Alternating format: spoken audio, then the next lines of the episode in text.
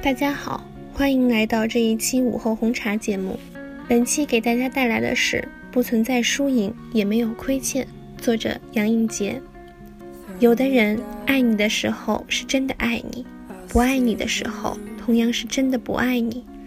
人们常说，把一段感情埋藏得太深，有时候并非好事。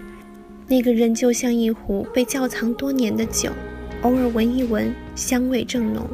可如果自己一口一口的抿着，很有可能会把自己醉倒。爱一个人，爱得太明显，就会显得廉价，因为对方习以为常，因为对方知道你会主动，你关心别人生活里的一切，操心对方的每个瞬间，到头来那个人走了，你却发现自己连自己都照顾不好，这又是何必呢？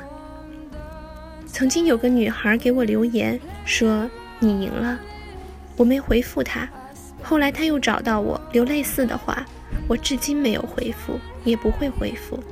从他出现到他离开，他从没有走出过输赢的权衡，所以时时计较，时时揣测，时时失态。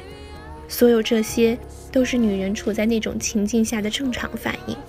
但作为一个男人，我付出，我得到，我享受，我承担，没有输赢。也没有亏欠。胸有惊雷而面如平湖是一种涵养，也是一种无奈。每次吵完架，我们坐下来，半调侃半认真的分析为什么吵架。看起来是为了共同进步和美好的明天，事实上，吵架要么是因为一些鸡毛蒜皮的小事，要么因为我们都积习难改，其实毫无意义。与其他男人比起来。我没有特别优秀，也不是特别俊朗，甚至不够专心致志。我的优势大概是混不吝的幽默感、仗义和不以为意。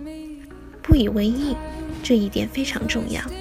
在生活中，用美景、美食、美酒、美女和工作、阅读之类去分解一个男人的注意力，又以喝酒泡吧消解一个人不定期的对人生涌起的怀疑。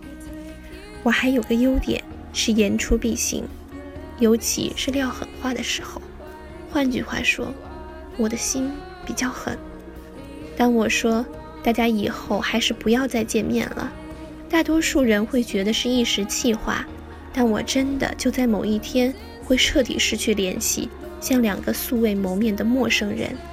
因为我不是玩笑，而是在坚守承诺，事先打过招呼，很礼貌。很平静，这个场景说起来有点歇斯底里，不过我知道这件事在双方底线之内，它符合我一直魂不吝的形象，也符合他对我的印象。在彻底陌生之后的两小时，我们又可以把这件事当做一件尘封的笑话讲起来，什么都没有发生过一样。武志红的书里否认了“对的人”的说法，他认为人应该先搞定自己。我非常同意，可惜，如果你恰好遇上一个搞不定自己、不断作死的人，还爱上了他，那就不大好办了。不作死就不会死，可不作死的人生还是人生吗？其实我很想回复那个女孩这几句话：第一，没有人输，也没有人赢，这压根儿不是一场战争。我从来没有以你或任何人为敌。第二。我非良人，脱身趁早。我祝福你。第三，如果有一天我真的当这是一场战争，你也不会是我的对手。我不是情感专家，因为太多事想不明白。比如上面这段话，我想了五年还没清楚。可是想明白了又怎样？条分缕析的人生该有多无趣啊！像整天穿着白大褂，在一尘不染的档案室里上班。四周纯白木柜里整整齐齐地落着冷冰冰的钢制文件夹。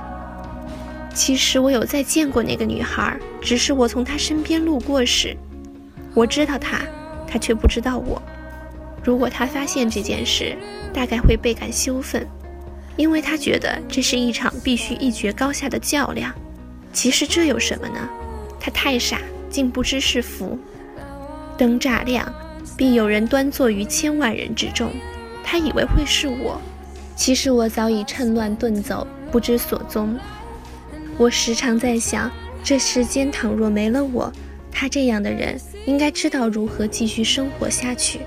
我则不然，我终究是一个连基本生活也无法谋定的废人。说一声愿意先走，是我最大的私心，也是我对他最大的真心。